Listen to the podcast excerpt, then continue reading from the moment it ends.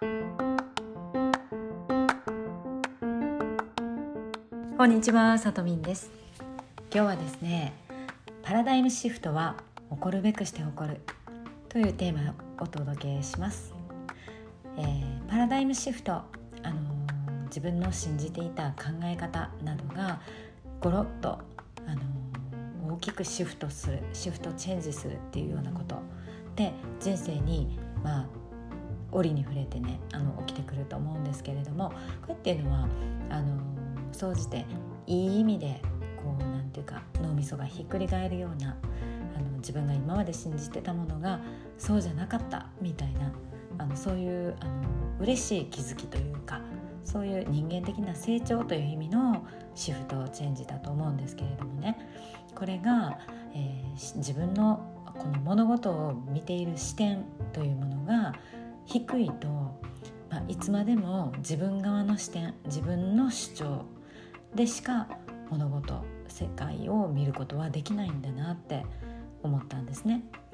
でこれは、まあ、つい先日の気づきだったのでシェアしようと思うんですけれどもこのあの例え話でお話ししている相手の方を個人的にディスるというあのバカにするとかディスるとかっていうつもりはもう全くないのであのそこのところはしっかり理解いただけたら嬉しいです。本当にあの誰にでもあり得ることであってけれどもやはりそれではこの先ずっとパラダイムが変わることはないんだろうなって思ってしまうそんな学びのシェアになります。えー、先日私あの知り合いとお酒の席で話していた時に、まあ、その方があの随分以前の話になりますが仕事でこの阪神大震災の復興の工事に数ヶ月間あの神戸にいた、まあ、出張でね向こうに住み込んで復興工事に携わったんだという話を聞いたんですよね。この話はねちなみにね彼からはね何度も聞いてるんですよ。あのお酒を飲みながらそういう話をしてくださるんですね。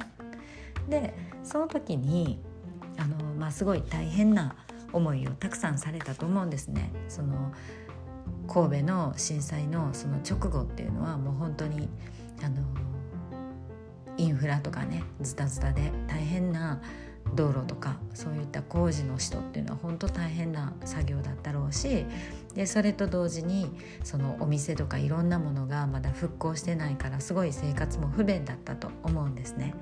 であのよそからわざわざ来てその期間ねずっとそこにたずあの携わって立ち止まあのとどまってそこで仕事に精を出されたっていうところでもうめちゃくちゃ尊敬に値する話あの方なんですけれども、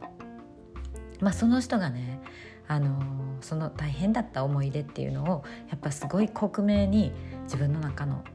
脳みそに焼き付いて焼き付けていらっしゃるんですよね。であのその話をねしながらよくこうちょっとなんか思い出しながら涙目になられるんですけどもそれが、まあ、あのその方が言うには、まあ、他府県から自分と同じように応援で行ってた職人さんたちっていうのはもうあのこの人としてはやってはいけないっていうようなことをもう自分の周りの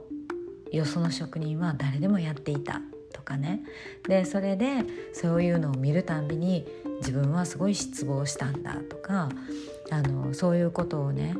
やる、まあ、火事場泥棒みたいなことをやる人間っていうのは心が汚いんだとかそういうことを考える人を許せないとか、まあ、そういったね、あのまあ、彼の正義感だと思うんですけども苦い記憶とその阪神大震災っていうその出来事をがっつりとリンクさせてもう思い出として記憶にも焼き付かれてるんですねしっかりと残しておられるんです。で同時に、あのー、その滞在していた時夕食とか晩酌で飲みに行ったもう仮設のあの掘ったて小屋みたいなお店だったってそういうのばっかりだったんだって言わはるんですけどそういうね仮設の居酒屋さんのおかみさんお母さんっていう方はめちゃくちゃいい人であのすごいお世話になったんだとかね。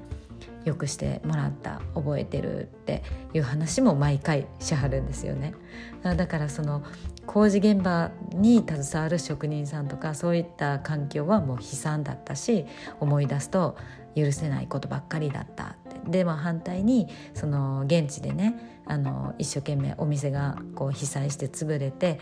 あのプレハブで頑張っている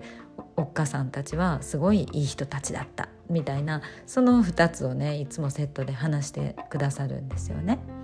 で彼の中では自分の考え方っていうのは正義なんですよ。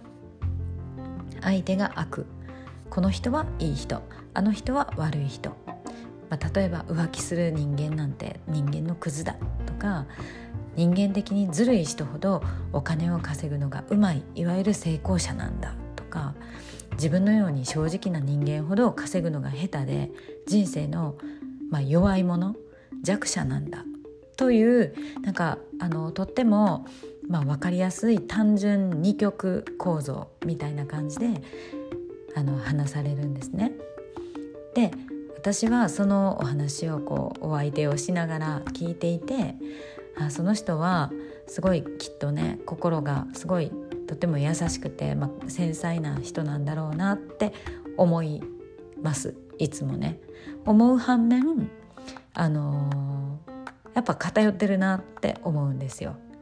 人間の感情とか行動っていうものがもうそんなにね簡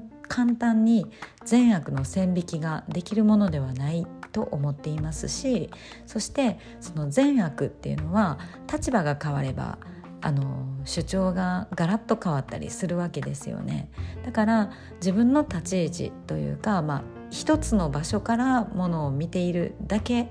であるとそれっていうのはやっぱり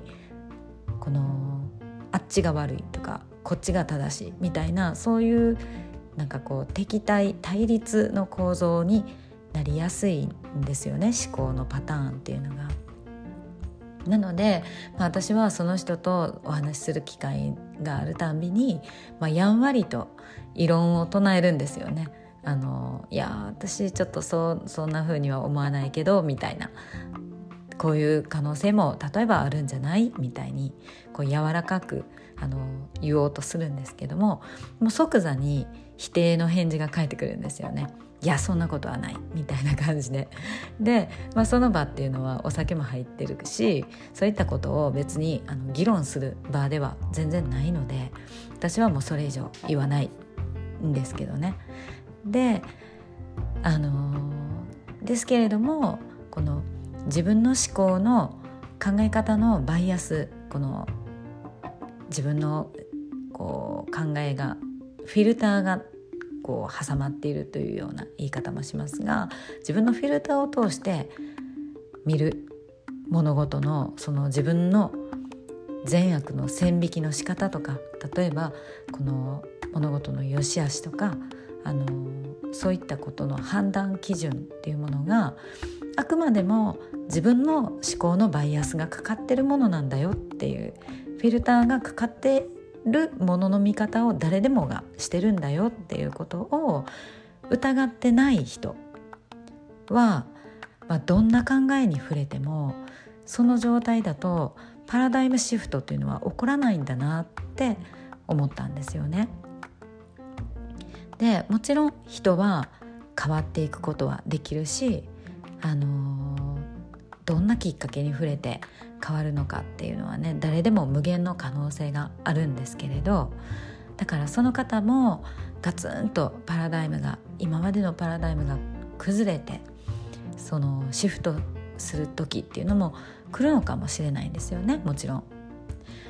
でも、まあ、少なくともあのそのパラダイムシフトが起こるためには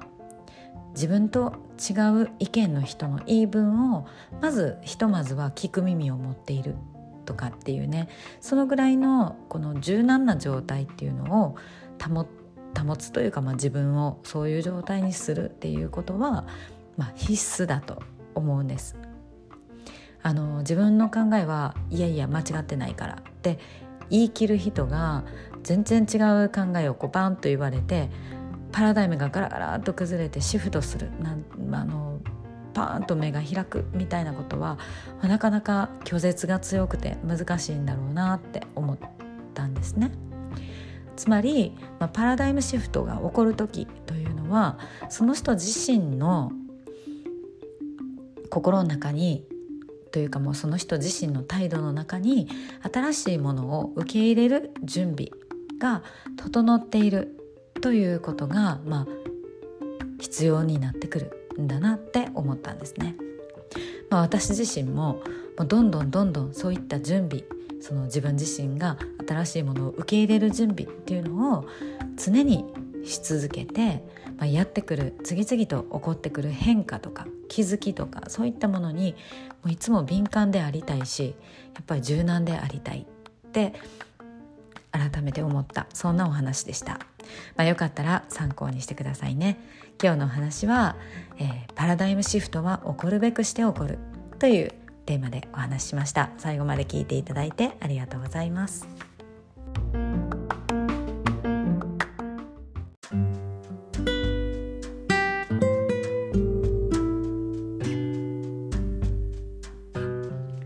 最後まで聞いていただいてありがとうございます。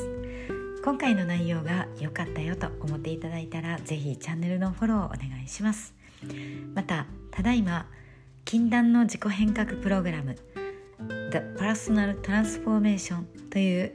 えー、企画の受講生を若干名募集しております。これまで自己変革をねしたくてもなかなかうまくいかなかった